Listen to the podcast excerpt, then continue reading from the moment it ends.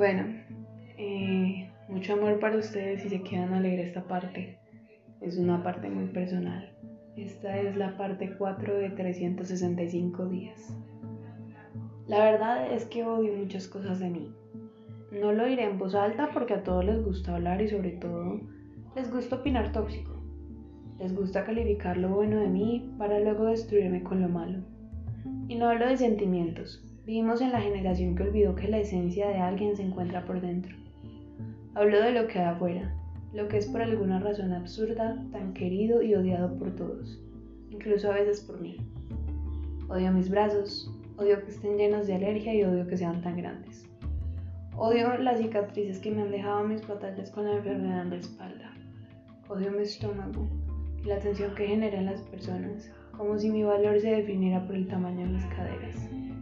Odio mis estrías, porque aunque todos dicen cómo quererlas, yo no siento cariño cuando las veo por todos lados como el recordatorio de que antes era peor. Odio que critiquen mi peso. Odio que el valor único que tengo como mujer lo den los números. Odio que me comparen con cuerpos de contexturas que no tienen nada que ver con la mía. Odio los comentarios destructivos. Odio que me encasillen el cuerpo en algo. Odio que critiquen mis piernas, mi pecho y mis glúteos.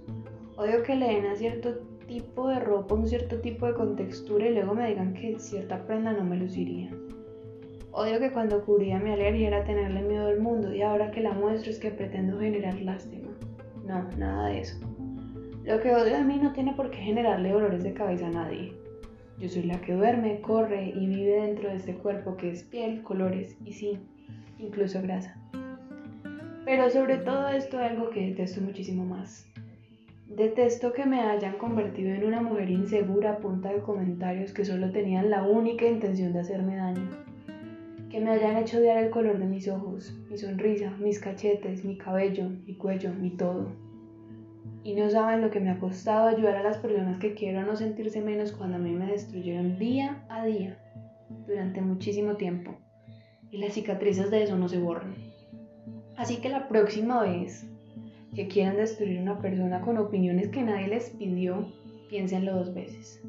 Porque una vez el daño ya está hecho, ya no existe botón de suprimir. Bueno, este es un texto, un poema muy fuerte, porque esta es la historia mía. Esta es mi vida. Yo soy una persona que tiene una contextura gruesa, diferente. Yo por contextura nunca voy a ser exageradamente delgada y esto es algo que muchas personas nunca entienden y por eso siempre me han criticado y presionado para que yo sea muchas cosas que no van acorde con mi contextura y a punta de eso me hicieron una persona exageradamente insegura que criticaba y se comparaba con personas que no tenían nada que ver conmigo. Me dijeron que no podía hacer muchas cosas por mi peso, que no tenía derecho a opinar por quién era.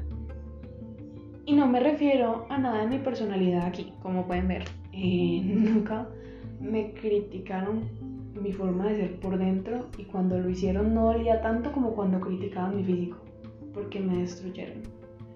Y destruyeron todas las cosas que yo creía bonitas de mí, que es lo que expreso aquí, y eso duele muchísimo. Entonces, me gustaría con esto hacer un poquito de conciencia de que nos tratemos un poco mejor, que seamos buenos el uno con el otro, que si tenemos la oportunidad de decirle algo bonito, que le queda algo, una prenda de ropa bonita a alguien, si tenemos esa posibilidad lo hagamos. Porque todos tenemos inseguridades, pero cuando llega otra persona a hacernos daño con esas inseguridades, eso lo destruye a uno. Y eso hace que uno ya no tenga ganas de mirarse al espejo, que ya uno no tenga ganas de ponerse cierta ropa que antes la encantaba porque alguien dijo que quedaba mal. Eso destruye, eso no construye. Así que, como dice ahí, piénsenlo de nuevo. No hay ningún logro que uno haga cuando lastima a otra persona. Porque yo creo que todos hemos vivido un momento en el que alguien ha criticado nuestro físico. Y como todos lo hemos vivido, no veo la razón para hacérselo a alguien más.